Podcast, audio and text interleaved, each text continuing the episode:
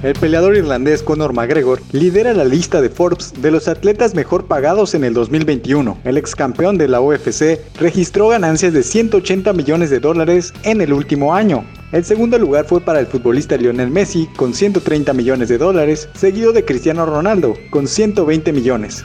Pasamos a otra información. La tenista Nadia Podoroska venció a la ex número uno del mundo, Serena Williams, en el Masters 1000 de Roma. La argentina, ubicada en el sitio 44 del ranking, se impuso por 7-6 y 7-5 a la estadounidense y así avanzó a la tercera ronda del torneo. Williams se convierte en la tercera rival del top 10 del ranking que vence la argentina.